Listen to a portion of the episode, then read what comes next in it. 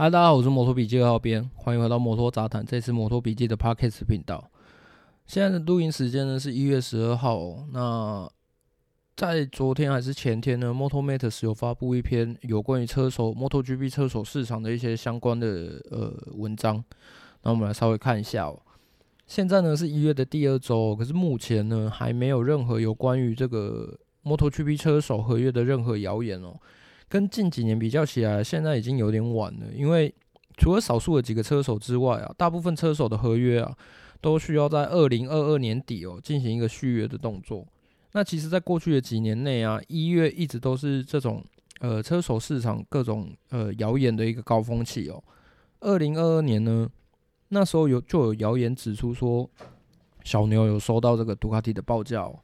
那最后的结果大家知道，就是小牛选择跟这个三叶正常队续约嘛。那再就是几周之后呢，还有谣言指出说，杜卡迪已经签下了这个 Jorge Martin。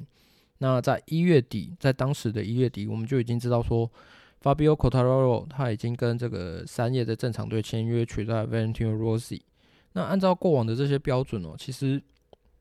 目前车手市场这个缺乏进展哦，几乎已经说是一个到了一个。非常 delay 的一个地步啊，车手并没有提前的去签约，那车厂呢也没有就是很努力的在这些呃状况比较好的车手在被其他人挖走之前呢去签下他们，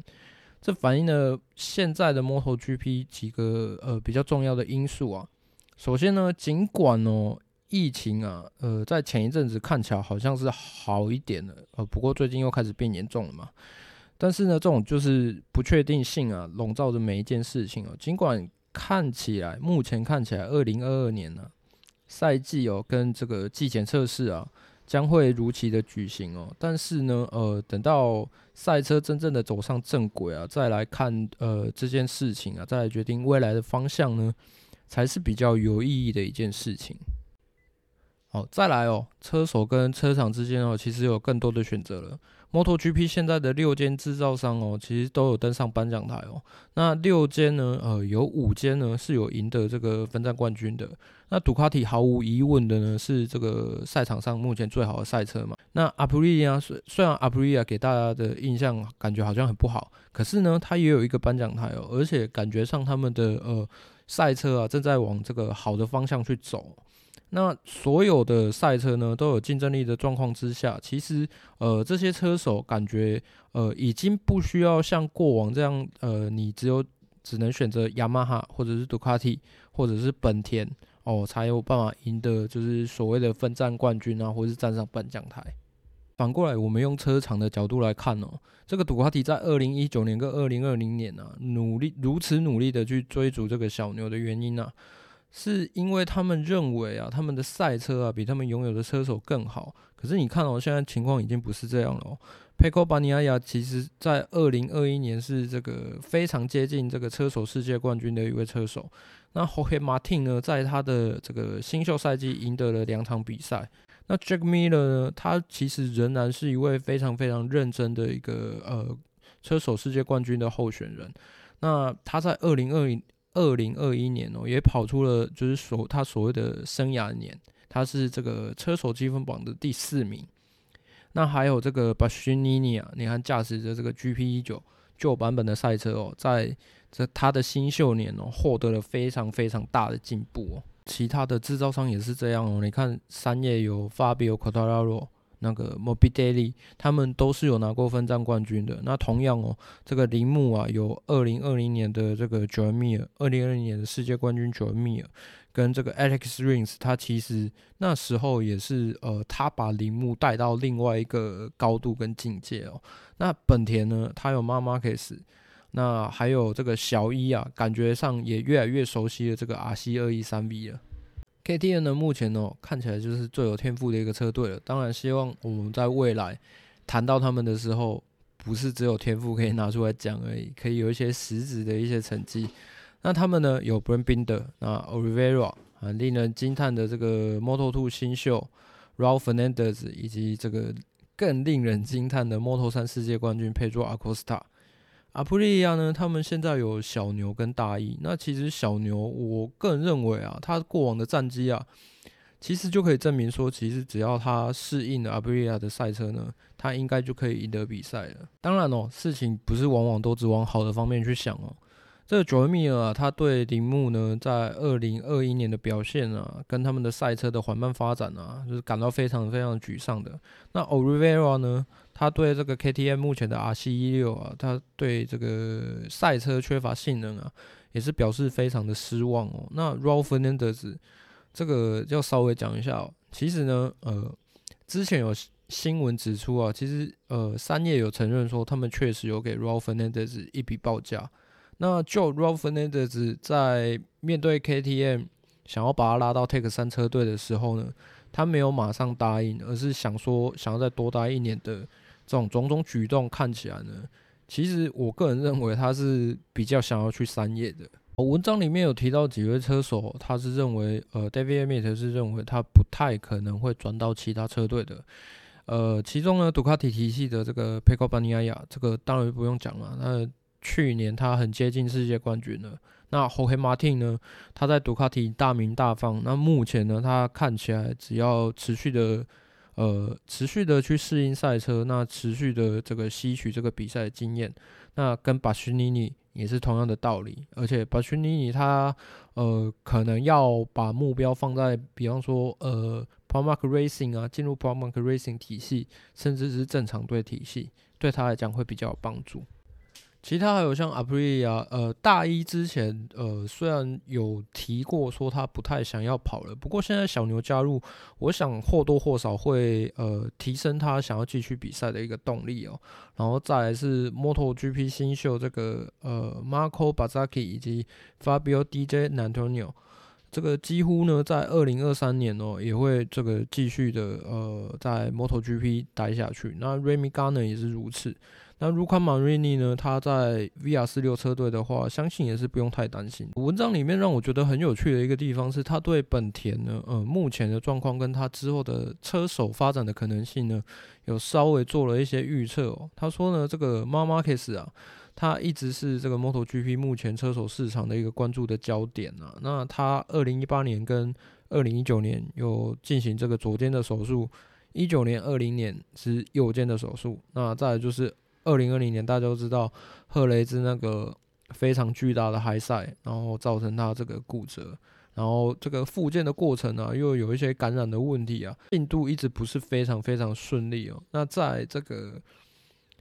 二零二一年呢，赛季快要结束的时候，这个复试的问题啊，又重新的困扰着他。好，那目前看起来哦，这个妈妈 m a 复健的状况，感觉上呃是一个谜团啊，就是大家大家都不知道呃真实的状况到底怎么样，可能要等到赛季开始之后，才会有一些呃拨云见雾的一些感觉啊。不过呢，诶、现在来稍微想一下。假设说你是本田厂队的话，你是本田厂队的车队经理的话，呃，你要怎么去应变这个状况呢？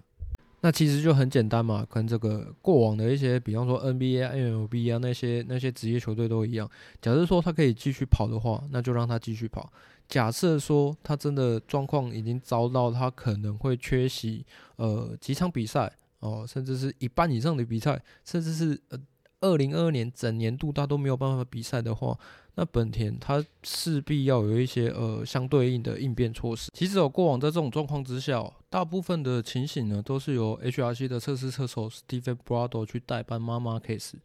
不过呢，这篇文章哦也提到一个呃我觉得非常有趣的一点哦，他说呢，可能 Iker Lecuona 也会被拉来代班这个 Marc Marquez 的场次。这个 Iker Lecuona 去年呢还是这个 KTM 的车手。如果你有看一些相关新闻的话，嗯，没有错，他是去年转导最多的车手。这个 HRC 哦，这个呃，